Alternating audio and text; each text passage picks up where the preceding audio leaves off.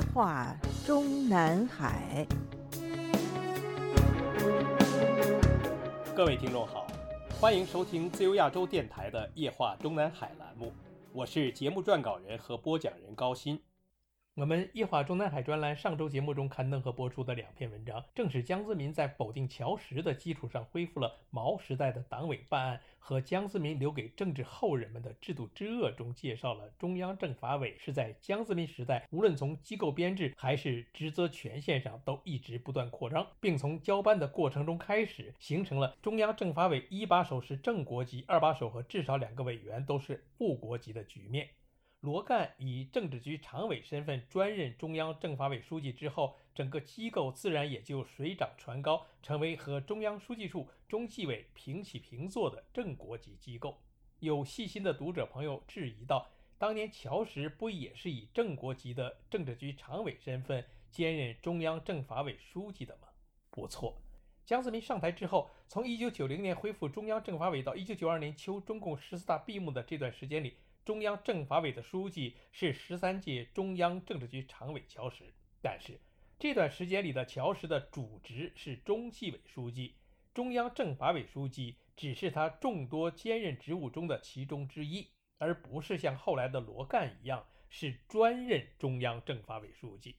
事实上，中央政法委从它的前身直到江泽民时代的一九九七年中共十五大召开，几十年时间里，凡是事实上存在的期间。其一把手都是由党内某个要员兼任，包括乔石之后的任建新，当时也是以最高法院院长身份兼任中央政法委书记，而把中央政法委的一把手设为专职。正是从邓小平和陈云等政治元老都已经寿终之后，由江泽民独自主持的中共十五大开始的。换句话说，就是罗干是中共执政史上的首位中央政法委专职书记。十年前，赶在习近平马上就要接班的中共十八大召开前夜，一个名为周永坤的内地学者公开发表了《政法委历史与演变》一文，对中共中央及基层各级政法委给予全盘否定，勇气可嘉。该文中回顾现行的党委政法委员会制度，直接发端于1956年的中共中央法律委员会，而当时的这个中央法律委员会不但不是一个领导机构，而且连个协调机构都不是，只是秘书性质。1958年6月10日，中共中央关于成立财经、政法、外事、科学、文教各小组的通知决定成立政法小组，这些小组是党中央的，直隶中央政治局和书记处向他们直接做报告。大政方针在政治局，具体部署在书记处。从此，中国开始形成了党政不分的人治的一元化体制。特别严重的是，从1958年开始，县以上各级党委都成立了政法小组。政法小组不仅协调公检法的关系，而且逐渐形成了重大案件要由党委审批的习惯。这个体制不仅在立法上，特别是在司法上强化了人治体制，形成了从上到下的党委第一把手专权的制度。从此一步步造就了文化大革命的社会条件。周永坤的回顾文章中说，当时的这个政法小组的作用在于迎合当时党的领导人及毛泽东的人治偏好，在关于人民公社化后政法工作的一些问题，向主席中央的报告中指出，刑法、民法、诉讼法根据我国实际情况看，已经没有必要制定了。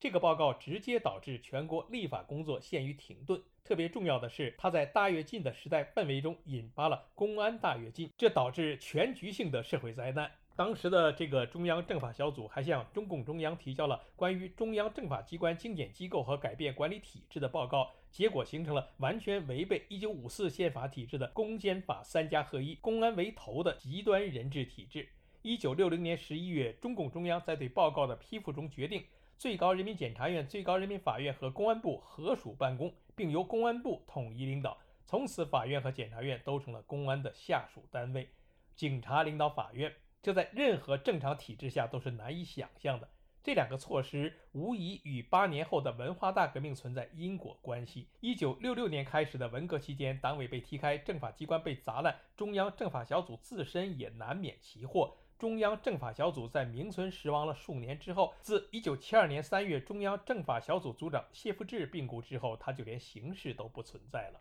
一九七八年六月二十日，中共中央批准成立中央政法小组，协助中央处理最高人民法院、最高人民检察院、公安部、民政部四个部门的一些政策方针问题。特别值得注意的是，中央文件规定，新成立的政法小组的主要任务是研究工作中带有方针政策性的重要问题。它与最高人民法院、最高人民检察院、公安部、民政部的关系由领导变成协助。可见，此时的中共中央已经决定摆脱文革前政法小组一元化的老路。这个新的政法小组是上述司法机构的智库或者助手，这体现了改革开放以来邓小平时代的中共放弃文革及其以前的极端人治的阶级斗争体制的意向。中共党史研究界均认为。邓小平时代结束了毛时代党委审批案件的制度，消除了中国走向法治的最大制度障碍的标志性文件，是一九七九年九月九日发布的《关于坚决保证刑法刑事诉讼法切实实施的指示》及六十四号文件。其中最重要的一段内容是加强党对司法工作的领导，最重要的一条就是切实保证法律的实施。充分发挥司法机关的作用，切实保证人民检察院独立行使检察权，人民法院独立行使审判权，党委和司法机关各有专责，不能互相代替，不能互相混淆。为此，中共中央决定取消各级党委审批案件的制度，党对司法工作的领导主要是方针政策的领导。各级党委要坚决改变过去那种以党代政、以严代法、不按法律规定办事。包揽司法行政事务的习惯和做法。一九八七年，赵紫阳在邓小平的支持下主持召开的十三大，将实现党政分开作为政治体制改革的首要目标与突破口。赵紫阳的大会报告指出，长期形成的党政部分、以党代政问题还没有从根本上解决。这个问题不解决，党的领导无法真正加强，其他改革措施也难以顺利实施。因此，政治体制改革的关键，首先是党政分开。党政分开及党政职能分开，作为贯彻十三大报告的重要一步。一九八八年五月十九日，中共中央发出关于成立中央政法领导小组的通知。这个通知要求撤销中央政法委员会，成立中央政法领导小组。政法小组的职能较政法委员会大大削弱，它一般不开政法工作会议，不发文件，体现了依法办事、党政分开的精神。周永坤的文章认为，一九八八年年中撤销中央政法委举动，这是中国走向法治的重要一步。不过，大多数省级以下党委政法委员会并没有来得及撤销，就是因为众所周知的原因，开始了江泽民时代的维稳与政法委的违规扩权。我们在多年前出版的《乔石传》一书中就曾经详细介绍过。邓小平虽然在一九八九年的六四镇压之后就信誓旦旦地表示要继续贯彻执行十一届三中全会以来的路线方针政策，连语言都不变。十三大政治报告是经过党的代表大会通过的，一个字都不能动。但事实并非如此，特别是在恢复政法委的问题上，就是当时的邓小平批准了江泽民的请求。不过，即使是这样，当时在政治局常委内分管纪检和政法等事务的乔石，还是坚持要求政法委员会恢复以后，仍然要贯彻党政职能分开的原则。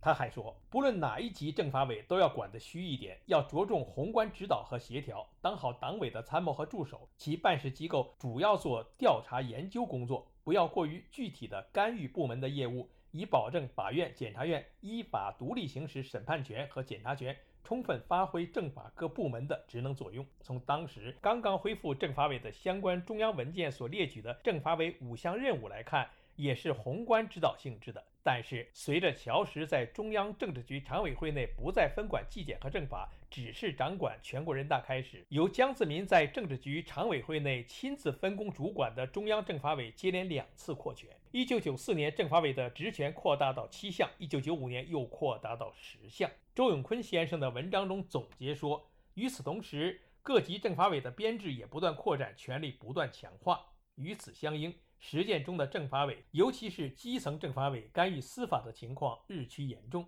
由于政法委的活动缺乏法律和程序依据，他的活动主要由书记说了算，因此他的第一把手由谁担任就特别值得注意。地方各级政法委书记通常由两种人担任：一是公安局长，在这一体制下，事实上是法院、检察院成为公安的下属机构，是向1961年规定的公检法三家合一制度的回归，司法公正受到严重威胁。二是政府的副职，这使法院、检察院成为政府的下属机构。由于缺乏法律与程序规定，政法委制度的实际效果是很糟糕的。只是由于担心否定党的领导的指责，大家讳言而已。事实上，几乎所有的重大冤案后边都有政法委的影子。随着政法委的不断扩权，特别是当他掌握了综合治理的权利之后，他事实上成为政府上的政府，法院以上的法院。这个体制加上党的集体领导难以实现的体制性缺陷，